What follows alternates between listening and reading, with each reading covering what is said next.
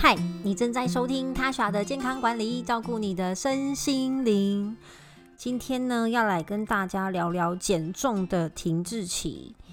相信呢，大家都不是一帆风顺啦，在减重的过程上，对吧？那今天就不谈各种的减重方式喽。总之呢，一定会有一些方法适合你的身体，让你瘦下来。但是身体并不会让你一直瘦下来。那先要来谈谈身体的啊保护机制啦。因为其实啊，对身体来说，它呢是不喜欢体重减轻的。也就是说，对大脑来说啊，它会觉得体重变轻。因为大家都想要掉脂肪嘛，可是对于身体来说，不管是掉脂肪还是掉肌肉，都会让他觉得哦，他好像存款不够多。好，这只是我一个比喻的方式啦。就大家可以想想试想说，脂肪对于身体来说呢，是一种能量储存的模式，对吗？那身体当然希望呢，无论如何我们都可以活下来。他希望这个身体是可以活下来的。那活下来有一个很重要的关键，就是能量要够。能量一定要够好，因为我们没办法像骆驼一样储存水分好，因为所以人如果三天不喝水，很有可能就会死掉。但如果你有水分可以喝的话，那基本上你可以很好长一段时间都不要吃东西。那为什么呢？就是因为身体有储存的我们的能量就是脂肪，所以身体啊，在呃身体在呃体重在往下掉的时候，不管是减脂还是增肌的时候，呃，还是减减到肌肉的时候，他都会觉得说啊，我好像钱流失的太快了，所以他就会采取某一种机制呢，想要去暂停这件事情。所以呢，当我们体重减轻时，大脑会发出一个警报，说哦咦哦咦啊，不能再减了。他会怎么样做呢？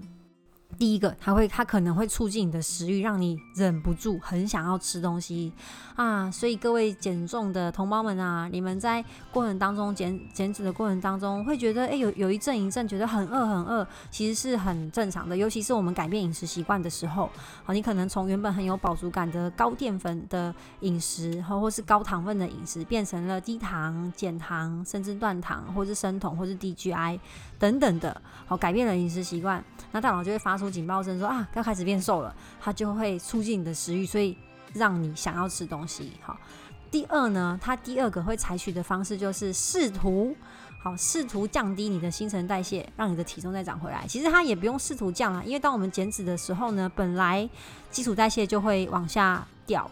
好，所以这时候你就会有所谓的停滞期，就是诶，还没有到你的目标体重，好，但是身体怎么好像数字就掉不下去了，不管是体重还是体脂，好。那有什么事情是可以突破这个啊停滞期的呢？好，首先呢，第一个，基本上呢，我们前期的减脂啊是可以靠饮食的，你光是调整饮食，好就有很很棒的减脂的效果哈。但是停滞期之后呢，好中期或是停滞期的时候啊，你一定要去检视你的运动哈。如果你停滞期的时候，你你还没有开始运动，那太好了，好，你就可以加上一些运动呢，去突破这个停滞期。好，不管是有氧还是无氧，好，自己自主训练还是去上教练课，其实都 OK。反正这种你还没运，还没有开始运动嘛，所以你你一加到加进去一点点运动，其实你身体应该就会有所反应。好，可以先从简单的开始。如果你是新手的话，好，那如果这个时候你已经原本就有在运动的话呢，就要好好的检视一下自己的运动强度，因为呢，你持续的运动一段时间，身体真的会有所谓的适应的问题。不管你原本是跑步啊，好。还是做任何好的这种运动的训练，像像现在拳击有氧也是很红嘛。那你一定要去加强你的强度，好，就是增加运动时间跟加强强度这两者比较起来呢，我会更鼓励大家去加强。强度，因为嗯，现代人的时间都很忙啦，所以增加运动时间对于大部分人来说可能会比较困难，对吗？除非你真的很喜欢运动，或是你本身就是在运动产业，那就那就那就太好了。那不然呢？反之的话，一些上班族啊，或是学生族群啊，哈，反正啊，不是说刚好在运动产业的人，我觉得建议你们加强这个运动强度。好，那这样运动强度怎么怎么加呢？基本上要看你的运动类型是什么。如果有教练的话更好，因为教练就可以帮你去安排菜单，去避免受伤。因为在加强强度的时候啊，避免受伤是最最重要的。尤其是重量训练，你可能会多一些重量，不管是深蹲还是硬举，好，一定要小心不要受伤。好，所以运动强度是我们可以检视的第一件事情。或是你可以呢多增加一天的运动，哦，就是我刚刚说的增加运动时间，但是就要看个每个人的时间分配。我是会建议加强运动强度啦，因为这样也可以增加就是身体的耐受力。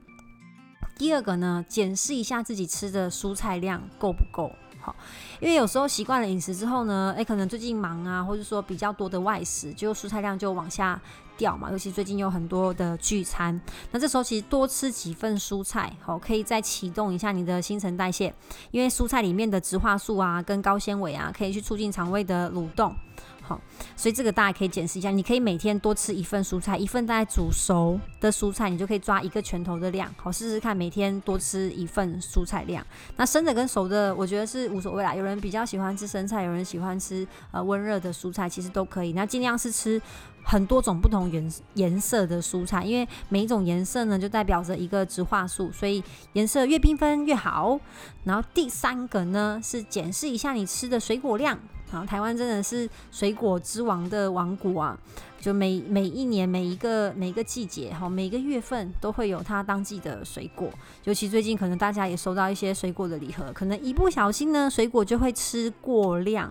因为呢，水果里面呢含的果糖比较高哦，所以不建议大家吃太多。如果你发现哎最近比较停滞期，然后你刚好每天都很习惯吃水果的话，第一个好，你可以检视一下自己有没有每天吃超过三份，好一份也是差差不多抓你的一个拳头。那如果吃超超超量的话，你可以先稍微少一。点点哦，或是如果你啊对于水果也还好，不是每天都一定一定要吃的话，你可以再把水果量稍微减少一点点，好，减少身体的糖分的摄取，好看说会不会突破这个停滞期。